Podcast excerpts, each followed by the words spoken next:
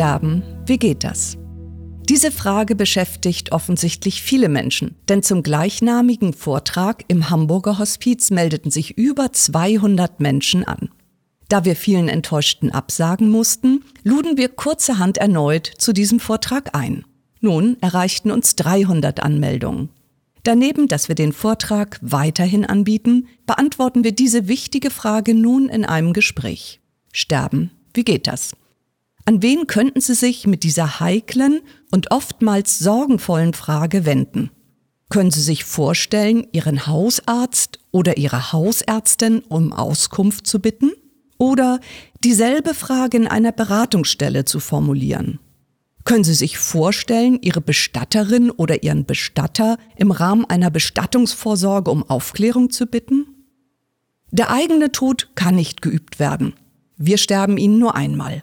Doch verschreckt unsere Sterblichkeit und die damit verbundenen Unbekannten nicht nur uns, sondern erfahrungsgemäß auch Menschen, die von Berufswegen eigentlich Auskunft geben können. Daher sprechen selbst begleitende Angehörige und diejenigen, die sich am Lebensende befinden, die rätselhaften körperlichen Vorgänge des Sterbeprozesses nur selten mit Fachkundigen an. Wir aber werden es tun tabufrei, offen und unaufgeregt. Mein Name ist Angela Reschke, bin Diplompsychologin und engagiere mich seit 2004 hauptberuflich im Hamburger Hospizverein. Meine Gesprächspartnerin ist die Palliativmedizinerin Sabine Kruse.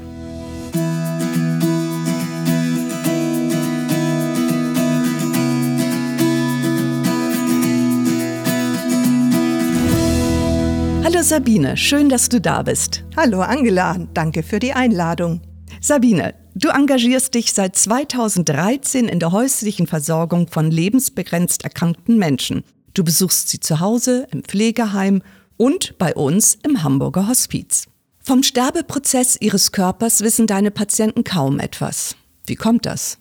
Im Gegensatz zu früheren Generationen sterben die meisten Menschen heute eher verborgen in Institutionen wie Krankenhaus oder Pflegeheim und nicht in der häuslichen Umgebung oder in der familiären Gemeinschaft. So sind uns die natürlichen Veränderungen im Sterben nicht vertraut.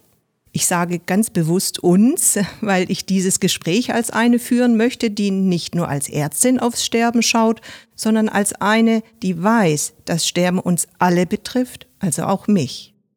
Wären wir mit den körperlichen Vorgängen im Sterben konfrontiert, können sie uns fremd und rätselhaft erscheinen, auch erschrecken, wie du schon vorher gesagt hast.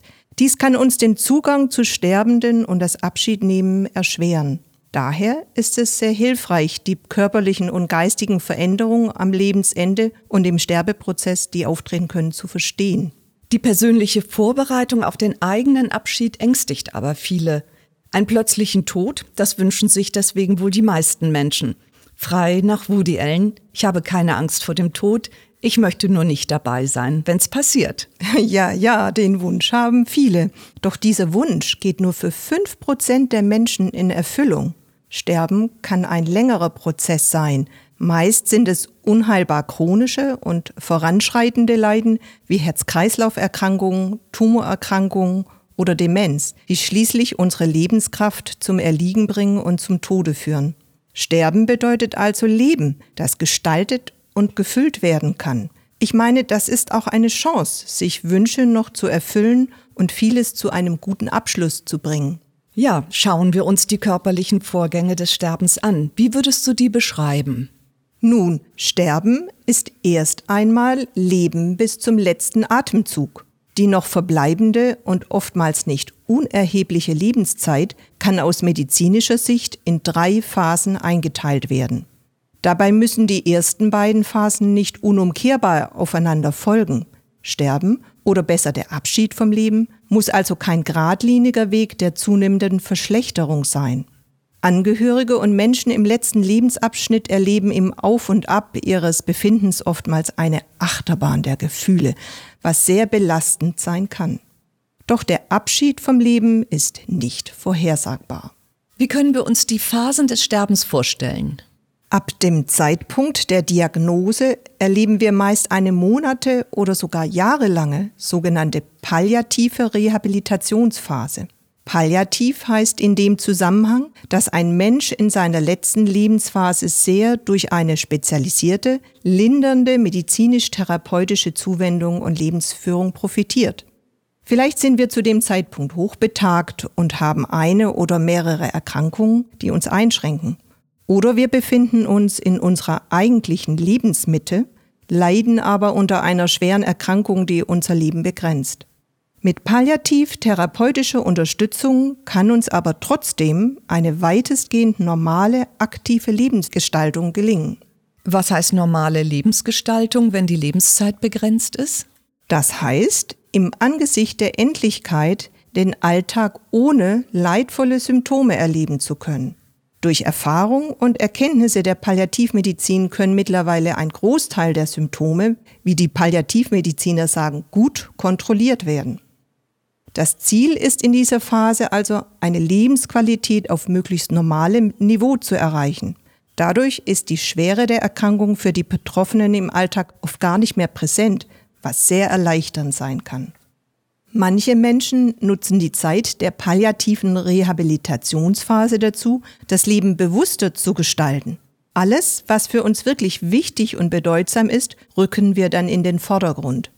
Zusammengefasst gesagt, kann die Lebensqualität in der palliativen Rehabilitationsphase also gut und die Haltung zum Leben sogar zuversichtlich sein.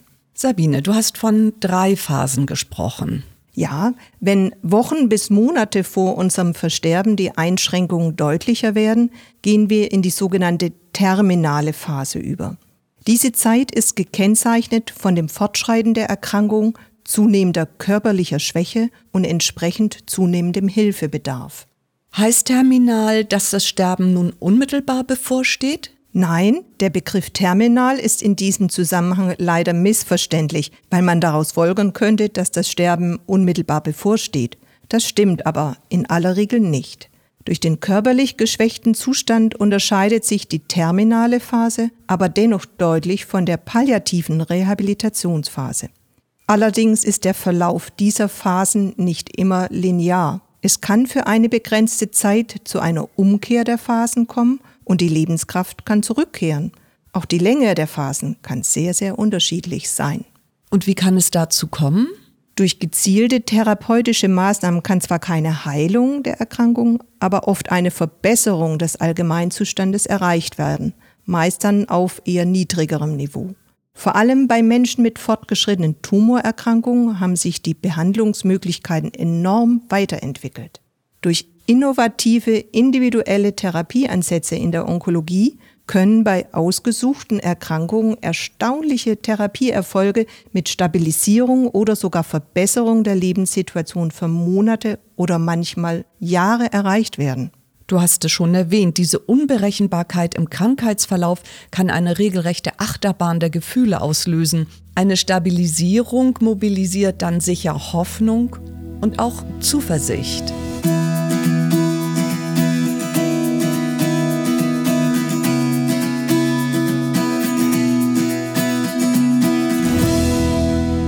Aber zurück zur terminalen Phase. Wie kommt es zu dem geschwächten körperlichen Zustand und was ist daran problematisch? Durch die fortschreitende Erkrankung verändert sich unser Stoffwechsel und unser Körper beginnt auf die eigenen Reserven zurückzugreifen. Die Funktion des Magen-Darm-Traktes reduziert sich und auch andere Organe je nach Erkrankung können uns Probleme machen. Gleichzeitig kann es dadurch zu Gewichtsverlust, Auszehrung und einer ausgeprägten Schwäche kommen. Und der Gewichtsverlust und die Schwäche sind so problematisch? Ja, sehr. Davon, wie auch von längerer Bettlägerigkeit, kann unsere Atemmuskulatur nämlich geschwächt werden. Ist dies der Fall, kann uns das Ein- und Ausatmen schwerfallen und wir erleben ein Gefühl von Lufthunger. Oft wird dann von Sauerstoffgaben eine Linderung erwartet. Die Erfahrung zeigt aber, dass die meisten Menschen in einer palliativen Situation nicht von Sauerstoff profitieren. Die Sache ist etwas komplexer und liegt daran, dass wir beim Ausatmen das Kohlendioxid, ein Abfallprodukt bei der Energiegewinnung unseres Körpers, loswerden müssen. Das ist durch die Schwäche jetzt nur noch eingeschränkt möglich und das Kohlendioxid sammelt sich in unserem Körper an, während sich der Sauerstoffgehalt des Blutes noch ausreichend sättigen lässt. Es ist also das Kohlendioxid, das das Gefühl der Atemnot auslöst. Sind Sauerstoffgaben also grundsätzlich unsinnig? Nein, das wiederum nicht. Bei bestimmten Erkrankungen, bei denen die Sauerstoffaufnahme erschwert ist, ist das durchaus sinnvoll. Wir geben zum Beispiel Sauerstoff, wenn die Lunge oder das Herz geschädigt ist. Atemnot ruft Angst, Beklemmung und Unruhe hervor und ist wirklich sehr belastend. Sabine, wie kann das gelindert werden? Der Begriff Angst kommt ja von Enge. So können diese emotionalen Reaktionen das Gefühl der Enge und damit der Atemnot sogar noch verstärken. Das ist ein Teufelskreis.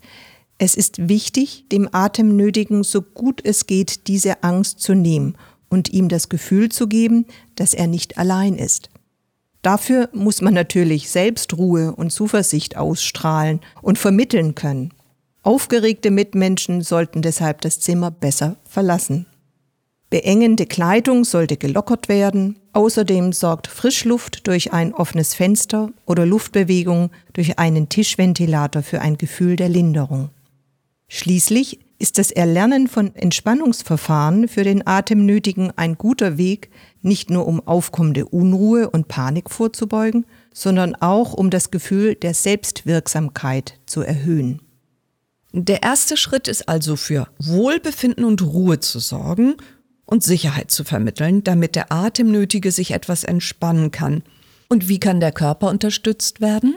Wie ich schon sagte, profitieren Betroffene von Maßnahmen, die das Atmen unterstützen, damit der Kohlendioxidgehalt im Blut stärker sinkt. Dazu gehören Atemtherapie und eine entlastende Lagerung. Professionelle Helferinnen und Helfer können Betroffene und pflegende Angehörige oftmals anlernen, sodass diese die Maßnahmen umsetzen können. Was können Angehörige ganz konkret tun? Wichtig ist zudem ein regelmäßiger Lagewechsel, denn Liegen ohne Lagerungswechsel vermindert die Belüftung der Lunge. Wenn sich in der Lunge Sekret ansammelt, kann man sich ja gut vorstellen, wird ein geschwächter Patient dieses nur schwerlich abhusten können, was wiederum die Atemnot verstärken kann. Atemnot kann aber auch akut auftreten. Dann ist es hilfreich, den Oberkörper aufzurichten und die Arme des Patienten mit Kissen höher zu lagern. Und nicht zuletzt lindern angstlösende Medikamente das Empfinden von Atemnot, weil sie den Teufelskreis von Angst und Atemnot durchbrechen. Morphin und seine Verwandten, die Opioide, haben zudem die Fähigkeit, das Gefühl der Atemnot deutlich abzuschwächen. Das sind stark wirksame Medikamente. Können Patienten diese Medikamente eigenständig einnehmen? Ja, das ist möglich. Palliativmediziner können Betroffene mit entsprechenden Notfallmedikamenten bevorraten. Im Rahmen einer spezialisierten ambulanten Palliativversorgung arbeiten Palliativmediziner eng mit palliativen Pflegediensten zusammen. Ein solches Helferteam ist telefonisch immer erreichbar und kann im Notfall die Einnahme verordnen und die Dosierung erklären. Sabine, du sprachst zuvor von Gewichtverlust und Auszehrung. Wie kommt es eigentlich dazu? Dieses Phänomen ist typisch für die terminale, also die zweite Phase.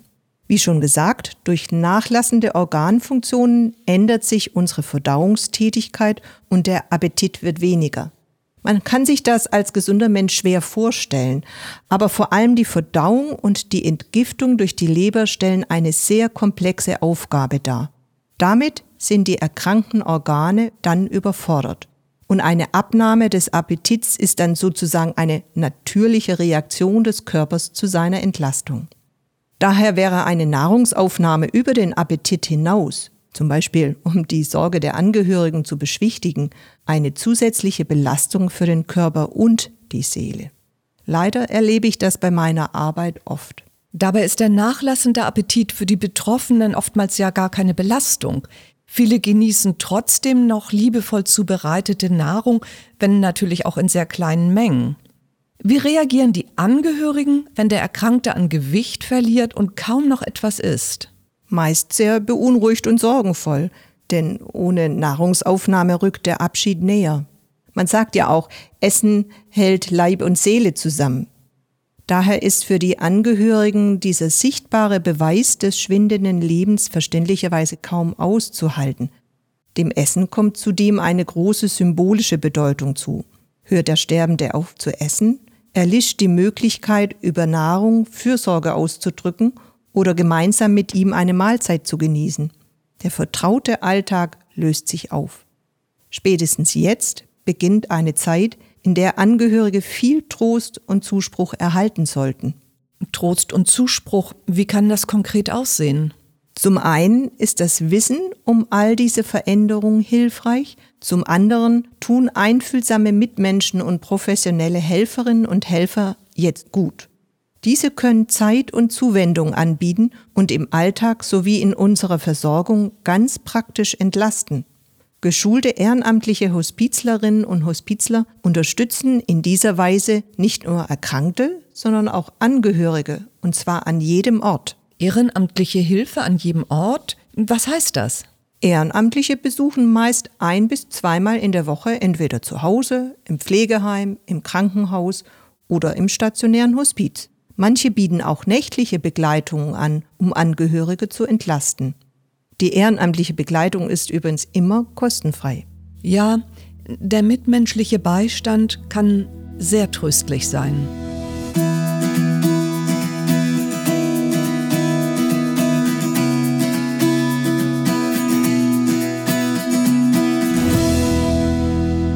Sabine, tauchen in der terminalen Phase weitere Symptome auf, die den Körper belasten? Ja, Weitere belastende Symptome können auftreten.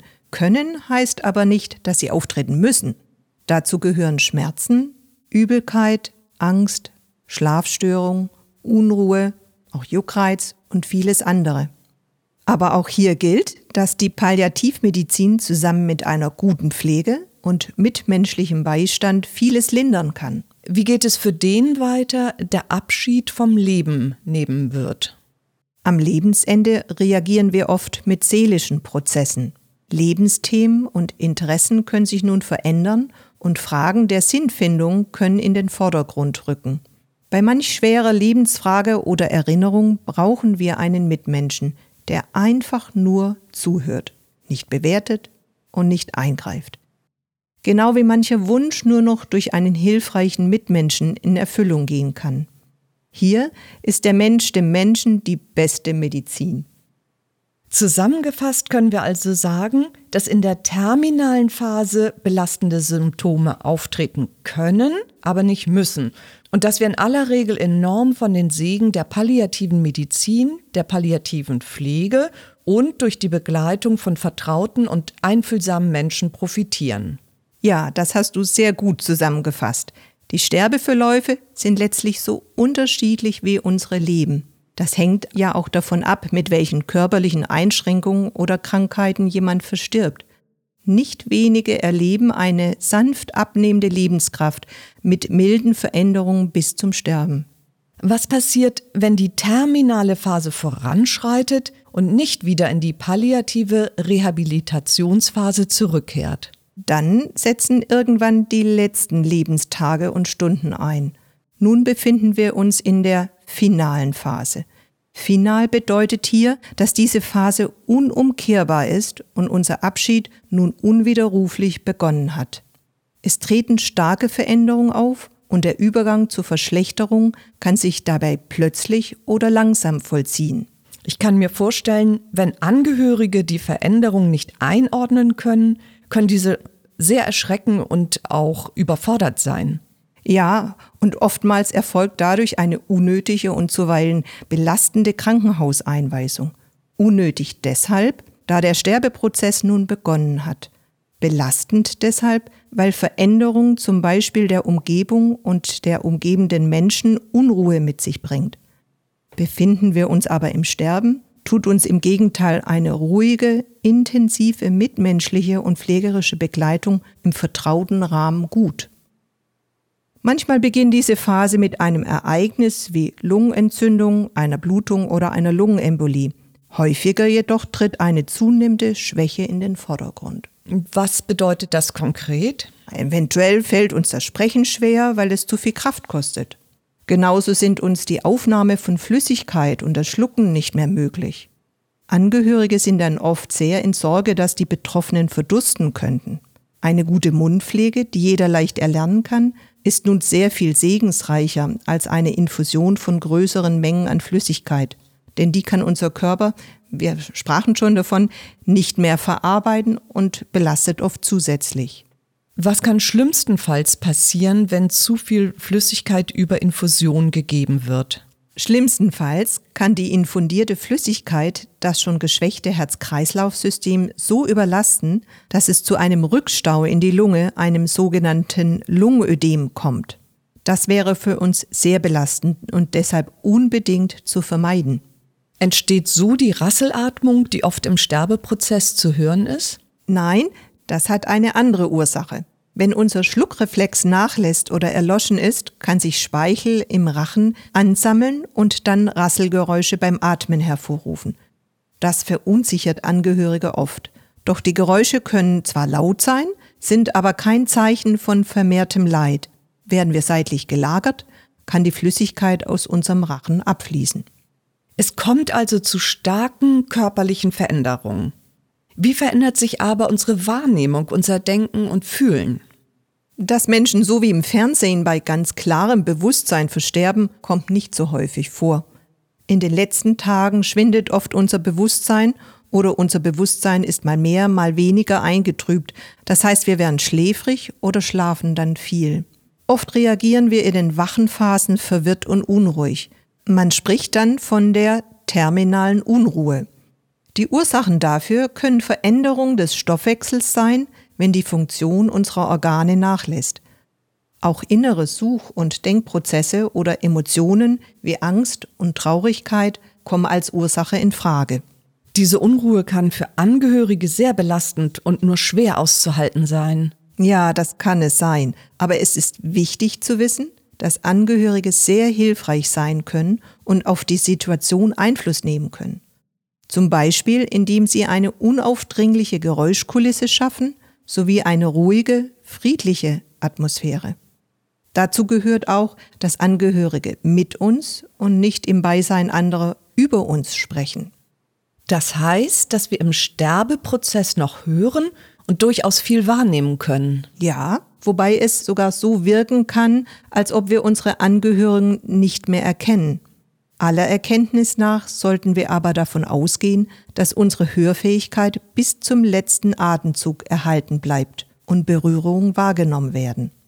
Und was man auch bedenken sollte, Sterbende sind vermutlich mit inneren Prozessen beschäftigt und gehen deshalb zunehmend weniger in den Außenkontakt.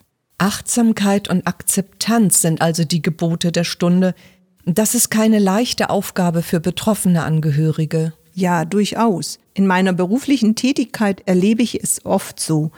Wenn sich ein geliebter Mensch im Sterbeprozess befindet, gerät für den Zurückbleibenden die Welt förmlich aus den Fugen. Viele Angehörige brauchen in dieser Zeit Beistand. Wie kann der Beistand aussehen, Sabine? Auch jetzt kann die Anwesenheit von Hospizlern tröstlich sein. Sie sind einerseits nicht vom Abschiedsschmerz betroffen und bringen andererseits Zeit und Erfahrung mit. Dadurch können sie körperlichen und emotionalen Halt signalisieren und Zuversicht über Sprache und innere Haltung ausdrücken. Zudem sind jetzt Fachpflegekräfte wichtig. Sie können erklären, was passiert. Das erleichtert, weil dann das Erlebte richtig eingeordnet und verstanden werden kann.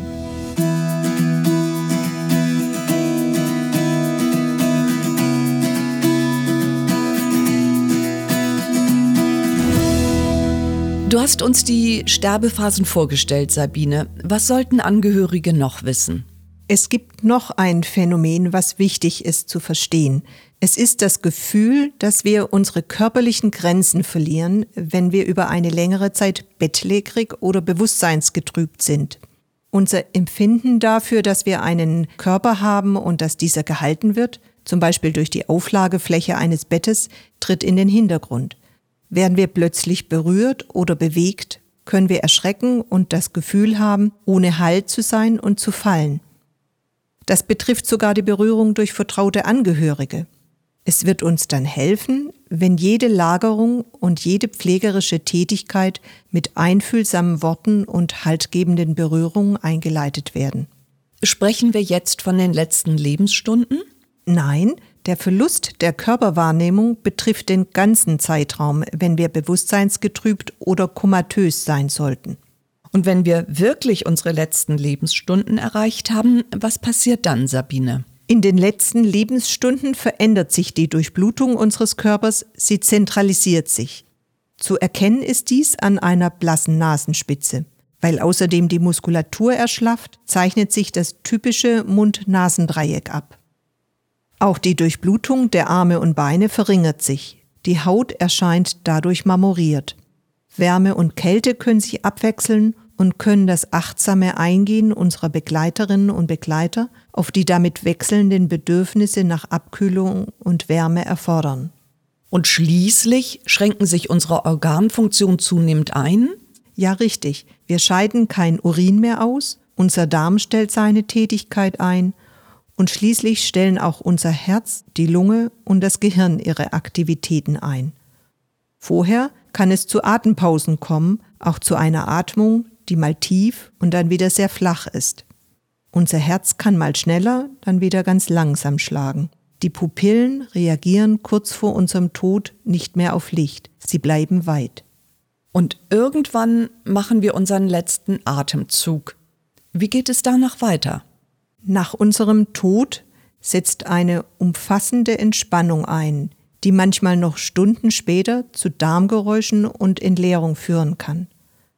Und durch letzte, man könnte sagen, Funksignale aus unserem Atemzentrum kann es noch bis zu 30 Minuten nach unserem letzten Atemzug vereinzelt zu kurzen Schnappatmungen oder Kieferbewegungen kommen. Das sollten Angehörige wissen, um nicht zu erschrecken. Nun beginnt die Zeit der Totenwache, eine Zeit, die rückblickend für viele Hinterbliebene ganz besonders wichtig ist. Ja, ich kann über diese Zeit wirklich Tröstliches berichten. Zusammen mit der umfassenden Entspannung können die Gesichtszüge des Verstorbenen nämlich eine besondere Schönheit annehmen. Angehörigen wird nun oft tröstlich bewusst, dass das Leid des anderen vorbei ist.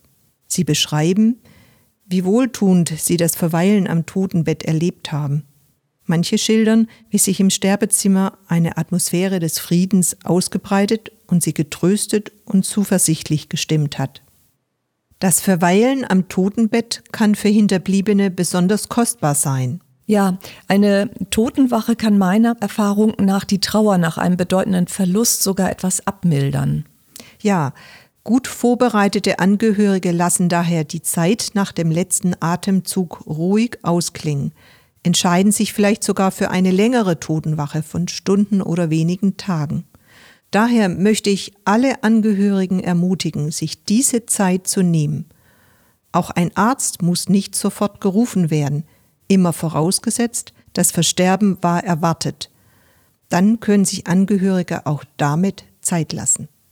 Doch wie wir Angehörige auf den Umgang mit dem Verstorbenen gut vorbereiten können, dieses Thema nehme ich mit als Anregung für ein weiteres Gespräch.